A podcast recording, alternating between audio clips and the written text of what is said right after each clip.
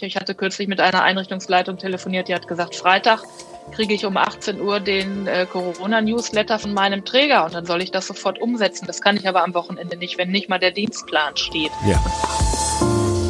PPM Impulse. Gespräche, die wirken.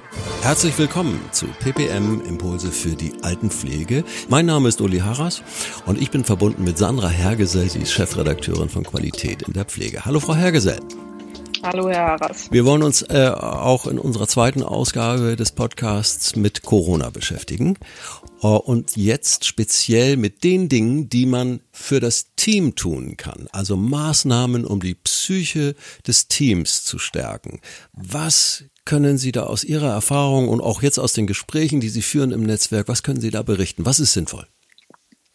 Also sinnvoll ist auf jeden Fall in der Krise eng im Kontakt zu bleiben mit Mitarbeitenden und dazu auch eventuell neue Medien zu nutzen. Videotelefonie, Telefonate, weil, ähm, da stellen sich alle gerade ja neuer auf. Ja. Aber auf jeden Fall den Mitarbeitern kontinuierlich Fragen zu ermöglichen und Kontakt zu haben, ist ähm, eine ganz wichtige Maßnahme. Also Kontakt mit Abstand, ne? Also je, je mehr Abstand, genau. desto, desto mehr Kontakt in diesem ja. Sinne, ne? Ja. ja. Mhm. Kontakt mit Abstand und eine kontinuierliche, unaufgeregte Information. Also die Einrichtungsleiter, mit denen ich spreche, die haben das Problem, sie kriegen jeden Tag ganz, ganz viele Neuerungen, die umzusetzen sind und müssen das natürlich auch irgendwie an die Mitarbeitenden bringen, ohne dass ähm, ja, Panik ausgelöst wird. Und das ist nicht ganz so einfach. Also eine ruhige, kontinuierliche Information und auch eine Vorfilterung der Information so dass bei dem Mitarbeiter wirklich nur das dann ankommt, was entschieden ist und was ab jetzt umzusetzen ist. Ähm, ich mache ja das, was alle machen. Ich hänge vom Handy und äh, ich bekomme nur Nachrichten zum Thema Corona. Manchmal habe ich schon Mühe, etwas zu suchen, was ohne Corona äh, läuft. Ähm, was empfehlen Sie da? Ja, ich empfehle mit den Mitarbeitenden eine klare Regelung zu haben, wann Handys benutzt werden dürfen im Dienst. Die sollte es sowieso geben, äh, aber wir wissen alle, dass das unter der Hand eben anders läuft. Mhm. Und ähm, ich, ich würde mit meinen Mitarbeitenden besprechen, dass Handys eben einfach außen vor sind und dass nicht die ganze Zeit irgendwas über Corona gegoogelt wird.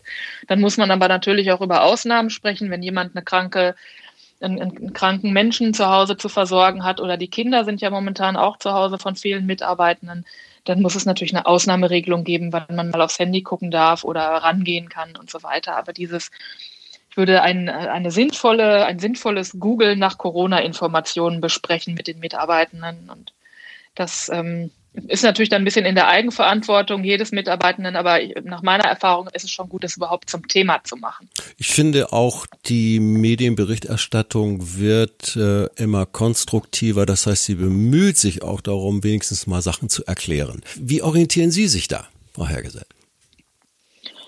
Also ich orientiere mich, ähm, ich, ich lese die Zahlen ehrlich gesagt gar nicht mehr. Äh, für mich sind, sind eher, weil das ist das für mich irrelevant. Für ja. mich ist wichtig, was sagen bestimmte Schlüsselpersonen, zum Beispiel okay. äh, der, der deutsche Ärztepräsident.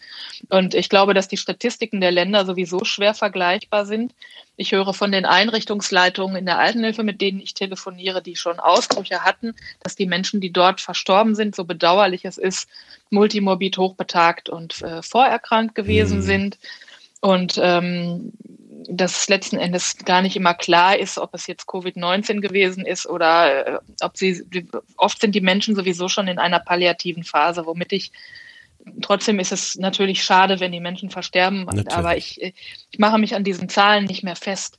Äh, für mich ist relevant, ähm, ich höre auch von den Einrichtungsleitern, dass sie Angst haben, wenn bei ihnen ein Ausbruch ist und sie dann mit Zahlen äh, in der Zeitung stehen, so und so viele sind gestorben, ja. dass es dann eine öffentliche Schuldzuweisung gibt oder auch eine Schuldzuweisung vom Träger. Ja. Und dass die Einrichtungsleitungen da große Angst vor haben. Deshalb warne ich davor. viel interessanter ist doch, habe ich alles gemacht, mhm. um das zu verhindern, was ich tun konnte. Und ähm, alles andere haben wir sowieso nicht in der Hand ich glaube, es hilft nicht, dass man den Hörer auf die Gabel schmeißt, wenn sich tatsächlich mal ein Journalist durchtelefoniert hat.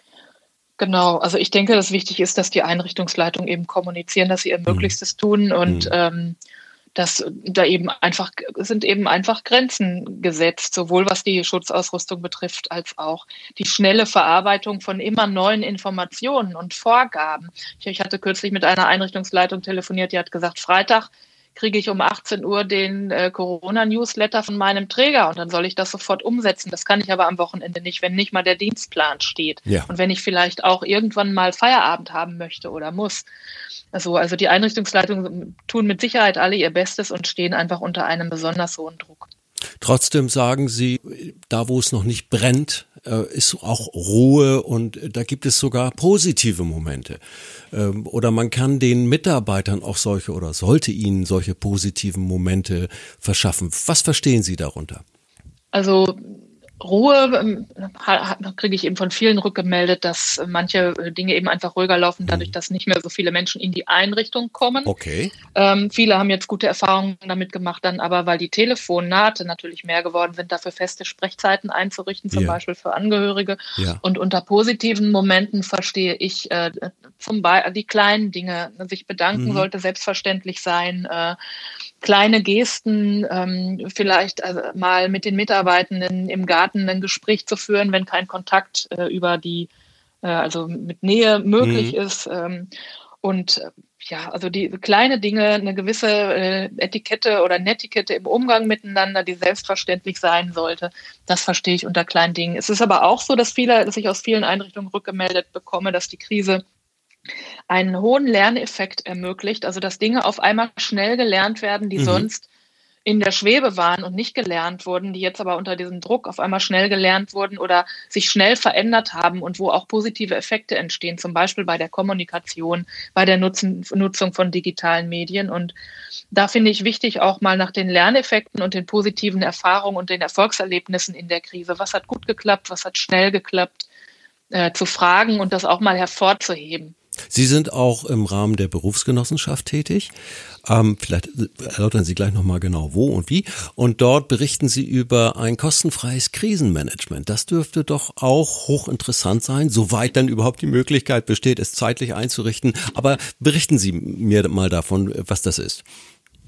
Genau, also es ist kein nicht direkt ein Krisenmanagement, mhm. sondern eigentlich eher eine Stütz, äh, Unterstützung der Führungskräfte beim Krisenmanagement. Und okay. ich selber arbeite bei der Berufsgenossenschaft als freie Mitarbeiterin für Beratung zum Thema betriebliches Gesundheitsmanagement. Und die BGW als Unfallversicherer der Pflegeeinrichtung hat eben um zur Unterstützung für die Führungskräfte jetzt in dieser akuten Situation ein kostenfreies Krisencoaching-Angebot eingerichtet. Und wer das wahrnehmen möchte, kann äh, also bis zu fünf Terminen zu 90 Minuten kostenfrei digital ein professionelles Coaching durch ausgebildete Coaches beanspruchen. Das klingt das attraktiv, ist, ja.